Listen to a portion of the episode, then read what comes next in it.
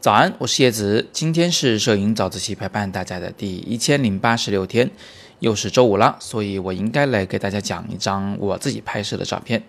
那今天给大家看的这张照片呢，看上去有点奇葩哈，它很像是生活中随手拍的照片，好像没什么门道，没什么讲究，不就是个鸡笼子嘛？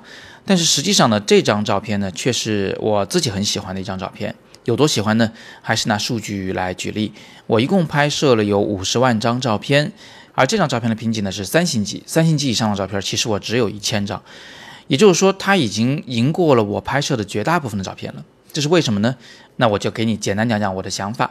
首先呢，这是一张胶片的照片啊，它并不是数码的照片，而且所使用的相机啊是一个极其便宜的六百块钱的傻瓜机，它带有一个变焦功能，能从广角呢变成一个一百毫米左右的长焦。那我当时呢，实际上是从草原上回来啊，开车路过一个山顶，那个山顶呢有个洗手间，所以我们就停好了车，我就往洗手间走。走的过程中，我就发现了这个鸡笼子，因为那个洗手间旁边啊，其实是有一个呃小小的一个客栈的一个农家院。我估计这些鸡呢，就是这个农家院养了，到时候宰给这个顾客吃的。我眼睛往那一瞟呢，我就突然发现啊，这个角落存在着一个非常有趣的规律。什么规律呢？是关于色彩的三原色的。我们知道光的三原色是红、绿、蓝这三种颜色的光混合在一起，能形成万紫千红。那么我们之前学画画的时候的这个颜料的三原色啊，跟光的三原色不同，是红、黄、蓝。用这三种颜料，我们能调出万紫千红来。你看这个画面里，同时有着红、绿、蓝和红、黄、蓝两种三原色。而且呢，它还有着两种特殊色。所谓特殊色，就是不是颜色的颜色，主要包括黑白灰啊。这里面至少是有黑和白两个极端。所以从色彩的搭配上，其实这个画面是非常有意思的。因为三原色搭配在一起啊，它天生就会给人一种很土的感觉。我们换一个呃这个正面的词汇来形容它，就是很民族化的感觉，很乡土气息的感觉，很古朴粗犷的感觉。基于这个角落的色彩的特殊性，我就决定要去拍它。可是具体怎么拍呢？我其实有好几种拍法。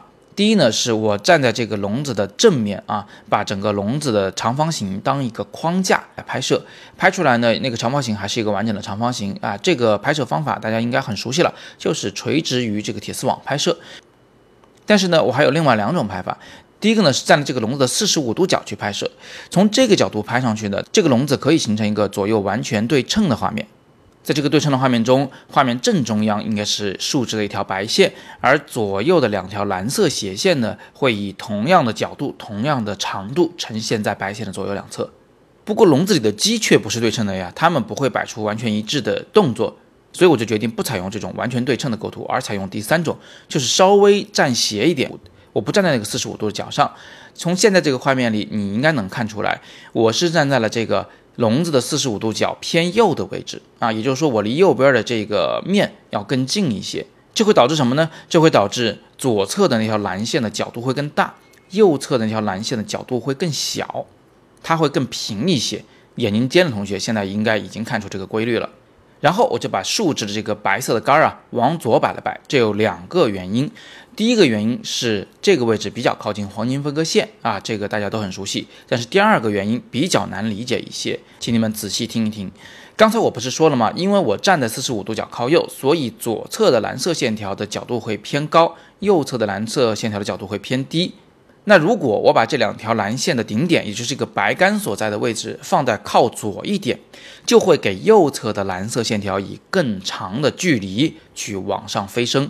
最终的效果是，虽然右边这条蓝线的角度没有左边那个高，但是因为我给它足够长的距离，所以最终它在画面边界结束的那个位置，那个顶点的高度却和左边的那个蓝色线条是类似的。我不知道你听明白了没有？我再重复一次，因为我给画面右侧留下了更多的空间，所以右边这条蓝线它有更长的距离去往上飞升，最终它的顶点的高度和左侧。是比较类似的，这样一来呢，我在画面里虽然没有采用完全的对称式构图，但是我最后依旧给出了一个四平八稳的构图感。那么最后从画面的整体构图上看起来，你可以把整个画面呢就看成左右两个方形，而两个方形里呢又被一条斜线画成了一个三角形和一个梯形。